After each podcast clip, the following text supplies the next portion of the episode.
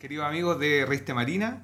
El día de hoy, eh, Alberto de Ariazola acá, en otras oportunidades como invitado, hoy en día como moderador y con el tema central liderazgo. El invitado del día de hoy es un capitán de navío, el cual tiene más de 40 años en la institución. Su nombre, Ronald Fonderberg Fischer, de Concepción, nació el 22 de noviembre del año 59. Del colegio alemán, de especialidad submarinista, y básicamente estuvo, creo, en todos los submarinos. Thompson, Orion, Hyatt y Simpson. Luego, imagínense en, esto, en todos estos años, participó de actividades como RIMPAC, ¿cierto? Todo tipo de entrenamiento, navegó por todo el, por todo el territorio nacional, el maritorio nacional, ¿cierto? Escuela de Grumete, Departamento de Reconstrucción y finalmente eh, como administrador financiero del Sistema de Salud en la Armada. Eh, en forma paralela, también cultivó lo académico, es ingeniero naval en armas, mención submarino, magíster en ciencias navales y marítimas, tiene diplomado en Administración de Recursos de Defensa en Estados Unidos, magíster de Gestión y Salud, otorgado por la Universidad Andrés Bello, y magíster en Filosofía aplicada al arte de la Universidad de los Andes. Es autor y colaborador en la revista Marina de varios eh, eh, artículos y el día de hoy eh, se inicia como colaborador en los podcasts.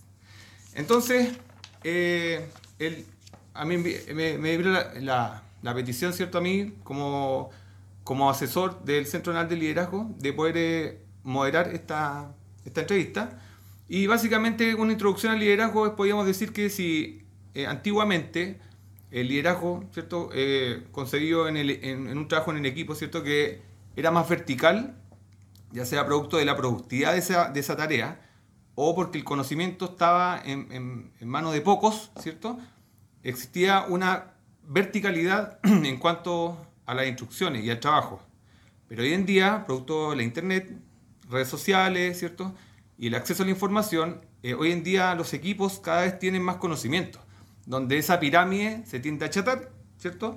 Y es cuando en las situaciones complejas, cuando el jefe requiere el apoyo del equipo, donde el liderazgo, donde el liderazgo toma protagonismo, ¿cierto? Porque en el fondo esta relación, esta capacidad de influir en forma positiva, que genera confianza, vínculos, ¿cierto? Va a ser la que el equipo apoye a este jefe en situaciones complejas. Entonces, si revisando los artículos de la revista Marina, dimos con que el año pasado eh, había un artículo Liderazgo basado en virtudes. Interesante, nos llamó la atención y por eso el día de hoy tenemos como invitado al comandante Fonderberg para que nos cuente eh, el origen de esto, cómo se aplica hoy en día esto y, básicamente se explaye ahora en forma eh, oral, ¿cierto? A través de, este, de esta plataforma que es el podcast de la revista Marina. Bienvenido, amigo andante. Gracias, Alberto. Gracias por la presentación. Es un agrado estar en este podcast. Eh, espero, eh, efectivamente, el artículo Liderazgo basado en virtudes se publicó en la revista noviembre-diciembre del año pasado y nació de la necesidad de, o, de la inquietud, mejor no la necesidad, sino que una inquietud personal de eh, ver qué relación existe entre el liderazgo y las virtudes. Yo entiendo efectivamente el mando, ¿no es cierto? Eh, lo, entiendo y que se debe ejercer con liderazgo y con gestión. O sea, por un lado, gestionamos recursos tangibles, para lo cual se requiere tener, poseer competencias, y por otro lado, tratamos con personas, y las personas no se gestionan, sino que desde mi perspectiva se lideran, y eh, al liderar personas se genera confianza. Es decir, podríamos poner como primer punto, digamos, de apoyo que la característica del líder es de infundir positivamente en las personas y crea algunos sentimientos de seguridad, de confianza, de lealtad, de obediencia, cooperación y respeto. Y en algunos casos excepcionales esa persona se constituye como un ejemplo. Entonces, esta persona, ¿no es cierto?, que va a influir positivamente sobre eh, sus seguidores, sobre sus colaboradores, mejor dicho, colaboradores, eh, requiere ciertas virtudes. Por ejemplo, requiere de integridad, o sea, tiene que haber una coherencia entre lo que pienso, dice y hace. Eh, su discurso tiene que estar alineado con la acción. Carol Boistigo en su tesis doctoral Persona y Acción dice, la persona se manifiesta en la acción. O sea, se manifiesta cuando está actuando. Todos nos manifestamos cuando estamos actuando. En la sala clase el profesor se manifiesta como profesor y los alumnos como alumnos. Pero preámbulo, preámbulo de la acción, hay una reflexión, hay pensamiento que se apoyan en valores y virtudes cuyas raíces son los principios. Entonces aquí tenemos una conexión, ¿no es cierto?, entre la acción y las virtudes. Entonces, eh, por otro lado, la persona humana, la persona, el ente que actúa es una persona y en la persona eh, cohabitan eh, varias dimensiones. Una dimensión sensitiva relacionada con los sentidos, una relación, una dimensión afectiva o emotiva relacionada con las emociones, intelectiva con el intelecto y volitiva con la eh, voluntad. Eh, hay un principio antiguo aristotélico que dice que todo llega al intelecto a través de los sentidos, pero a veces los sentidos son tan fuertes que traspasan el intelecto y actúan y lo obligan a actuar. Muchas veces no ocurre, primero digo y después pienso. Y me di cuenta que hice algo incorrecto, ¿no es cierto? Entonces, eh, el desarrollo armónico de la persona, el, desarrollo armónico de la persona requiere que esta dimensión sensitiva, afectiva, intelectiva y, volitiva de la voluntad esté en armonía, de tal forma que lo que ve en mi sentido pasen por las emociones, ¿no es cierto? Se tiñen de, esa, de, esa, de ese colorido que le otorgan las emociones se filtran por el intelecto y permiten después actuar. El intelecto busca, eh, a través del intelecto la persona busca conocer la verdad y a través de la voluntad hacer el bien. ¿Y, cuál es la relación con las virtudes? Las virtudes, ¿no es cierto? Aristóteles eh, las define como un justo medio, un justo medio eh, determinado, ¿no es cierto?, un justo, un término medio, perdón, un modo de ser selectivo, siendo un término medio relativo a nosotros, determinado por la razón y por aquello que lo que decidiría el hombre prudente. Es decir, la virtud es una actividad de la razón, está radicado en la razón, potencia el intelecto. Y la virtud entonces la podemos visualizar como aquella que evita que los sentidos y las emociones tan fuertes la traspasen y, lleven a la persona a actuar, sino que lo obligan ¿no a hacer el camino armónico de, intelecto, de sentido, emociones, intelecto y posteriormente actúa a través de la voluntad. Eso por un lado. Hay otra definición que la podemos encontrar en el Anillo de Guilles, un, libro escrito por el profesor Joaquín García Udoro, que dice que la virtud es ese modo de ser que se adquiere preferentemente en la niñez o en la juventud mediante repetición de actos, actos que se transforman en hábitos, los buenos se llaman virtudes, los malos se llaman vicios, y esta virtud, ¿qué hace? Le otorga estabilidad al carácter para atender al bien. Dijimos, ¿no es cierto?, que la virtud, perdón, que la, que la voluntad busca hacer el bien. ¿no es cierto? Busca hacer el bien. Luego la virtud va a ser una elección buena y las virtudes son disposiciones no solo para actuar de manera particular, sino también para sentir, pues nos pone orden a las propias emociones y deseos para decidir racionalmente qué cultivar y alentar, qué inhibir y vencer. Practicamos las virtudes y lo hacemos eligiendo acerca de los medios para lograr ese fin. O sea, correcto uso de los medios para lograr un fin deseado. Diría eso por, o sea, dicho esto, ¿no es cierto? Hay una relación clara entre virtudes y liderazgo, porque el liderazgo quiere influir inspirando positivamente sobre los seguidores. Y el hombre, el líder, tiene que estar dotado, ¿no es cierto?, de estas virtudes. O sea, las virtudes constituyen una herramienta para el ejercicio del liderazgo. No sé si tú... Sí, bien, y, bueno, aquí salta el interrogante inmediatamente. O sea, ¿qué pasa cuando uno consciente que es jefe, bien o mal, escucha este podcast y se da cuenta que está quizá al debe con el cultivo, ¿cierto? O el entrenamiento de estas virtudes. Entonces, eh, el interrogante es, tengo opción de cambiar, tengo opción de cultivar esta, de hacer un, de poder mejorar eh, yo como jefe, después de haber escuchado este podcast. ¿Qué podría hacer? ¿Con qué tarea me voy? La, muy buena noticia, la muy buena noticia es que las virtudes se cultivan. En la definición del profesor García Huidobro, eh, Joaquín García Huidobro, es que preferentemente en la niñez o la juventud, pero también en la adultez también se puede lograr. Personalmente eh, he tomado conciencia de la importancia de la lectura y he cultivado ese hábito. Entonces dijimos, es por repetición de actos. Entonces me he esforzado, me he obligado a leer diariamente a lo menos 45 minutos y, eso obviamente ya se transforma en, eh, al comienzo cuesta, ¿no es cierto? Cuesta, pero después ya es parte del ser de uno.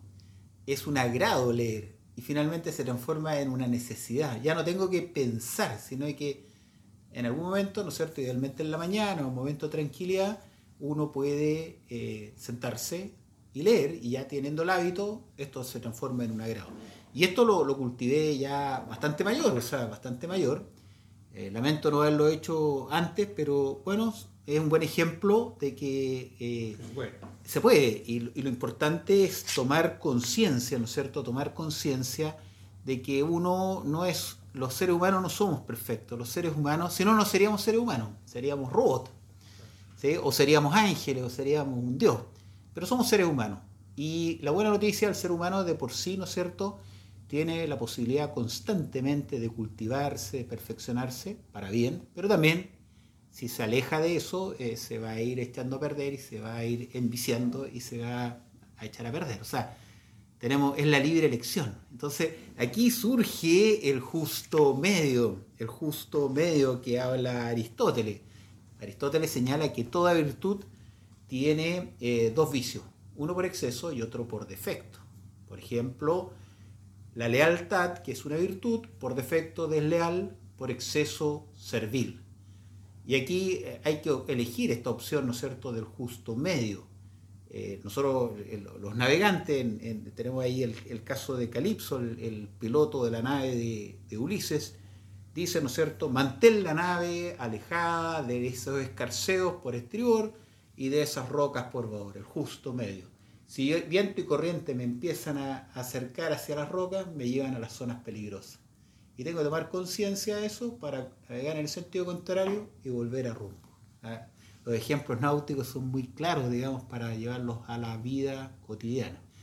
En resumen, Alberto, la buena noticia es que las virtudes sí se pueden cultivar y es una decisión personal que uno adopta y nunca termina. Yo creo que hasta, hasta el último suspiro de la vida hay posibilidades de mejorar.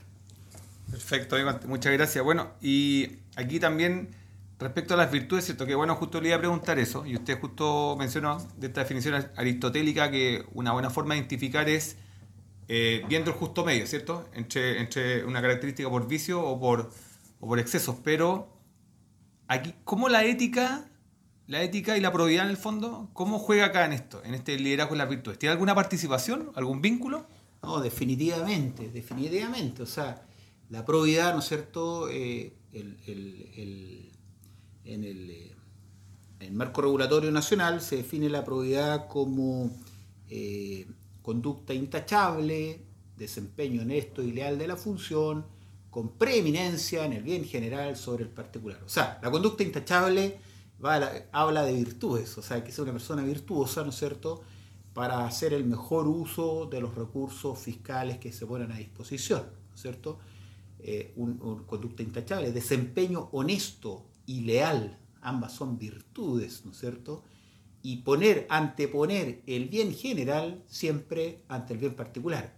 O sea, tiene una carga de virtudes, la definición de probidad tremenda, o sea, y, y diría la virtud hoy día no tiene buena prensa, pero la exigencia, ¿no cierto?, del legislador para los servidores públicos de, la, probidad, la probidad administrativa en el ejercicio de las funciones va de la mano de la formación, ¿no es cierto?, del carácter y de estar dotado de virtudes para ser consecuente con lo que el legislador ha, dispuesto respecto al uso de los bienes públicos. Perfecto, muchas gracias. Y, respecto a lo mismo, ¿usted cree que las virtudes independiente del, del, avance de la tecnología, de las nuevas generaciones, ¿cierto? De los gustos y la cultura. ¿Usted cree que las virtudes eh, pasan de moda? ¿Hay virtudes que están de moda? ¿O en, el Tito Rigor, por ejemplo, las virtudes cardinales se mantienen eh, y no deberían variar? Ahora, yo, yo, mi opinión es que las virtudes no pasan de moda. Hay algunas virtudes, ¿no es cierto? y situaciones que van a tener una mayor preeminencia sobre otras. Eh, por ejemplo, eh, en, la juventud, ¿no es cierto?, en que necesitamos orden, bueno, el orden está asociado a la virtud cardinal de la justicia, o sea, el orden eh, hay que inculcarlo desde pequeño, hay que incorporarlo a, a, los niños en el párvulo, ¿no es cierto?, en el parvulario, se va inculcando el orden en la casa, primero en la casa, después en el parvulario, después en el colegio, ¿no es cierto?, y y no pasan de moda, o sea, la, justicia no pasa de moda, dar a cada cual lo que le corresponda. La fortaleza como virtud cardinal, mantener firme el timón de la vida, ¿no es cierto?, tampoco pasa de moda. La templanza, ese equilibrio entre el autoconocimiento y el autodominio, tampoco pasa de moda, si no andaríamos eh, absolutamente pegados como en, la metáfora del navegante en el lado de la roca, y estaríamos varados. Y por último, la prudencia, y la prudencia que no es otra cosa que tomar decisiones correctas, elegir correctamente, o sea, tomar decisiones correctas, que es inherente a todo. O sea, para mí las virtudes, independiente del avance tecnológico eh, e independiente del tiempo, imagínate que Aristóteles lo escribió hace 2500 años, y están plenamente vigentes. O sea, si queremos tener un cierto orden, progreso, ¿no es cierto? Eh, eh, elegir los medios correctos, desempeñarnos con probidad y transparencia, se requiere de virtudes. Perfecto, Guante.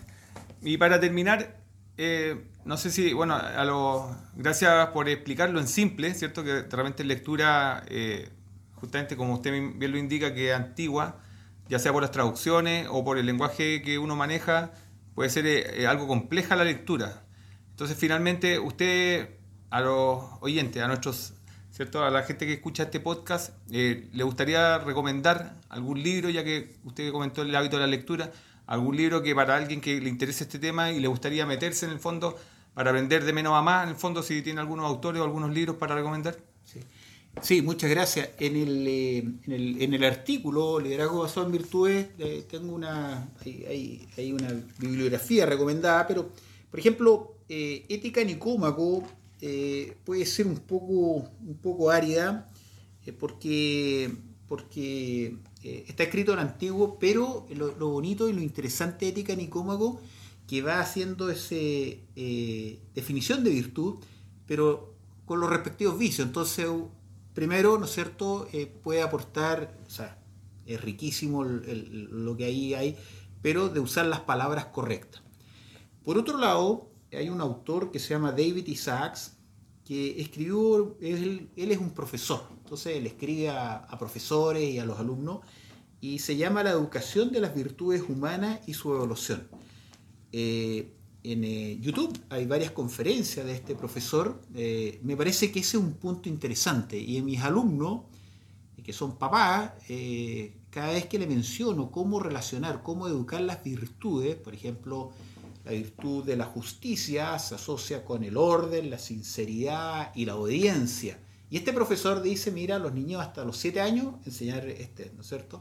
La fortaleza, entonces ahora de los 8 hasta los, 12 años, y tiene que ver con la perseverancia, con, eh, eh, con, ¿cómo se llama? Eh, la paciencia, la fortaleza, ser laborioso, responsable, generoso y de los 13 a los 15 la templanza, ese equilibrio ese entre autoconocerse y autodominarse. Y las virtudes asociadas a la templanza estaría el pudor, la sobriedad, la sociabilidad, la amistad, el respeto, la sencillez.